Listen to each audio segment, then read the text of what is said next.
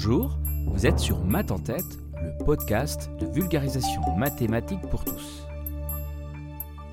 Aujourd'hui, on se demande pourquoi les bouteilles de vin font 75 centilitres.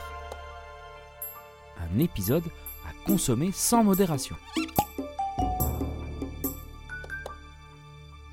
Et oui, les bouteilles de vin font très souvent 75 centilitres. En France et en Europe, la loi autorise 8 volumes différents, hein, il faut le savoir de 100 ml à 1,5 litre. Mais 75 centilitres, c'est le volume le plus répandu.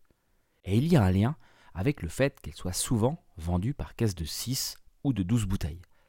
Tout est lié. Les 6 bouteilles, la contenance de 75 centilitres. Explication. Déjà, toutes ces normes sont apparues au 19e siècle. Pour info, sur de très très vieilles bouteilles, on voit encore écrit 73 centilitres. Pourquoi? Parce qu'elles avaient une contenance de 75, mais qu'avec le bouchon, la bouteille débordait et on perdait 2 centilitres de précieux nectar. Aujourd'hui, on affiche 75 centilitres. Sans le bouchon, la contenance serait donc de 77 centilitres. Mais alors pourquoi 75 Plein de fausses informations circulent à ce sujet. Non, ce n'est pas à cause de la capacité pulmonaire des souffleurs de verre, ni pour des raisons de conservation, ou encore parce que cette quantité correspondrait à la consommation moyenne d'un repas. Non. Les bouteilles de vin ont été standardisées à 75 centilitres à cause des Anglais.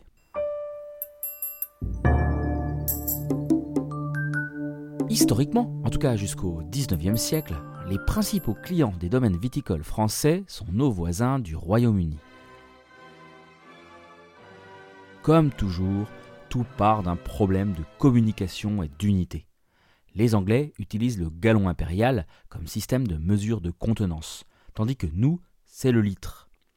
Pour ne pas complexifier les échanges, il a fallu trouver un truc simple et souple.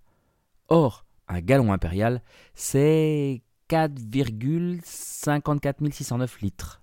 Aïe, ça part mal. Alors on a fait des compromis pour éviter les complications lors de la conversion il a fallu mettre de l'eau dans son vin, si je puis me permettre. Et il a donc été convenu qu'on parte sur des barriques de 225 litres, soit environ 50 gallons. Bah oui, 225 litres divisé par 4,54 609, ça fait environ 49,49 gallons. Donc environ 50 quoi. C'est ce qui était retenu, histoire d'avoir des chiffres à peu près euh, ronds. Bon, celle-là j'aurais pu éviter. Mauvais jeu de mots. Je résume, 225 litres, c'est 50 gallons. Et en plus, 225 litres, c'est pile 300 bouteilles de 75 centilitres.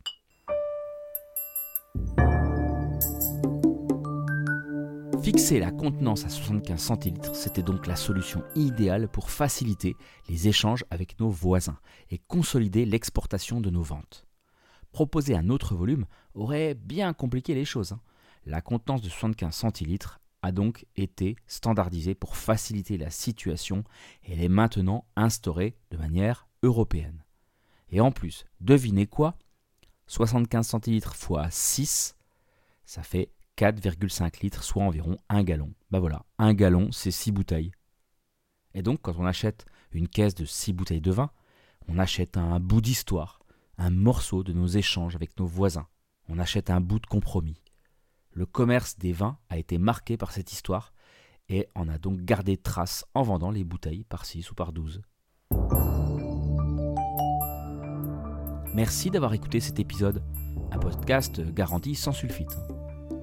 Mercredi prochain, un nouveau thème qui traite des mathématiques tout autour de nous ou dans notre histoire. Pour que toujours plus d'auditeurs se fassent une idée et découvrent Math en tête le podcast, une seule solution – laissez-moi 5 étoiles ou un gentil commentaire sur Apple Podcast ou sur Spotify. C'est le seul moyen pour que les algorithmes le mettent en avant.